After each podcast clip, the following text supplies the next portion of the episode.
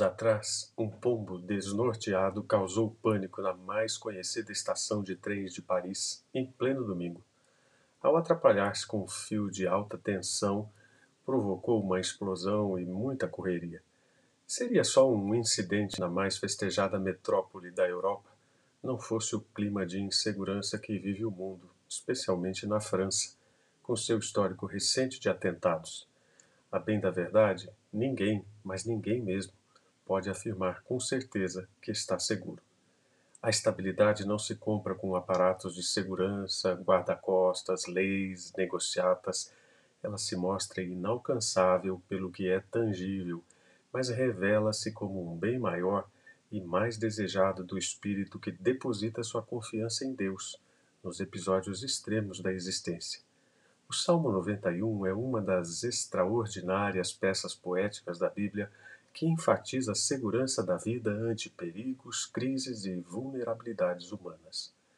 O autor dá o testemunho pessoal de alguém cuja experiência faz da confiança em Deus algo convincente e autêntico.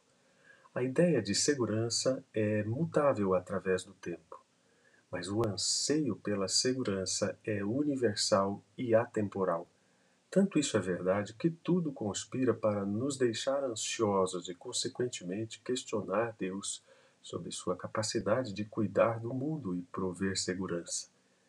A história universal tem muitos episódios de gente que teve grande poder, aparentemente inabalável, mas que foi vencida e destruída. O rei Nabucodonosor é um desses exemplos. Ele usou uma palavra em aramaico para referir-se ao Deus dos Hebreus, reconhecendo-o como o maior de todos os deuses, embora não necessariamente como o seu próprio. Quem conhece a história sabe bem o que aconteceu com o juízo sobre aquela arrogância toda. O Deus da plena segurança dá livramentos. Um missionário nas Ilhas Novas Hébridas uma noite teve sua casa cercada por nativos hostis que queriam queimar a todos e a sua família especialmente.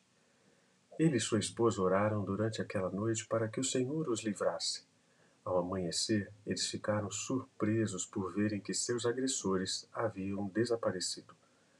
Um ano mais tarde, o chefe daquela tribo converteu-se a Cristo.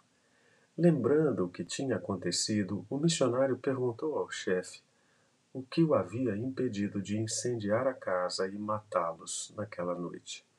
O chefe respondeu surpreso com outra pergunta: Quem eram todos aqueles homens com vocês lá? O missionário disse que não tinha conhecimento de mais alguém ali além deles.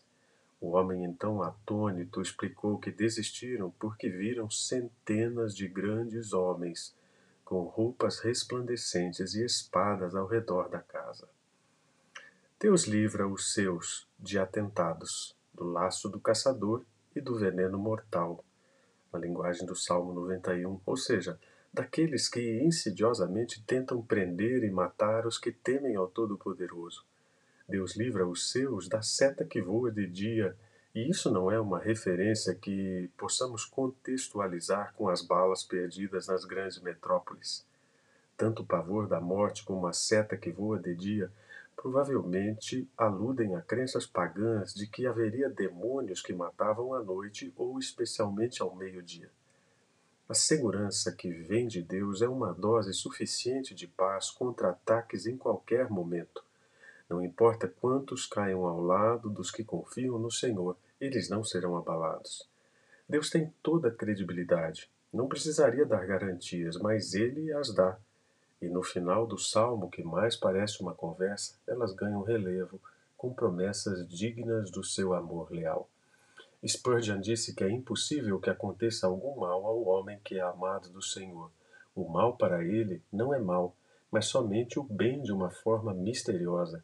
Perdas o enriquecem, a doença é o seu remédio, a sua repreensão é a sua honra, a morte o seu lucro. É difícil pensar assim, não é mesmo? Mas na linguagem dos Salmos, todos os que estão debaixo de Deus têm segurança. Tenha segurança, Deus cumpre o que promete. Se esta mensagem falou ao seu coração, entregue sua vida a Jesus Cristo e tenha um relacionamento pessoal com Ele. Quer saber como fazer isso? Quer conhecer mais da Bíblia? Terei prazer em ajudar. Envie uma mensagem para o meu e-mail. Anote aí: soudecristo@tutanota.com. Deus abençoe você.